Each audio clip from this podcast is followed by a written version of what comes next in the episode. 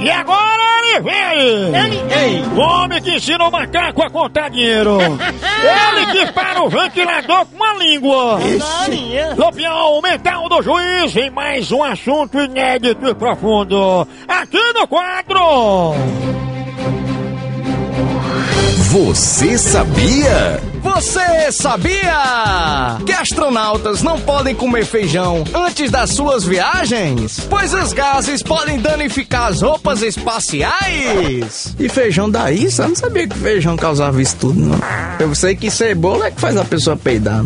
E é? É, mas eu pensava que a roupa desse, desse pessoal era apropriada, não? O astronauta tá, tá fora do espaço assim, ele não vai com a roupa, né? Aí no caso ali ele faz a, necessidade tudinha ali na roupa. Não, não sei O não. diabo de um peido que ela só tá lá em bicho e dá seis meses pra descer pra terra. É certo? Moleque solta um peito perto do charme todinho, né, bicho? Pode ser a mulher mais bonita que for, meu amigo. Mas se peidar, quebra o encanto.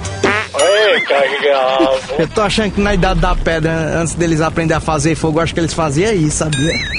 na idade da pedra eles tocavam fogo, acendia com um peido a fogueira. Tem gente que acende até fogão, né? Você sabia?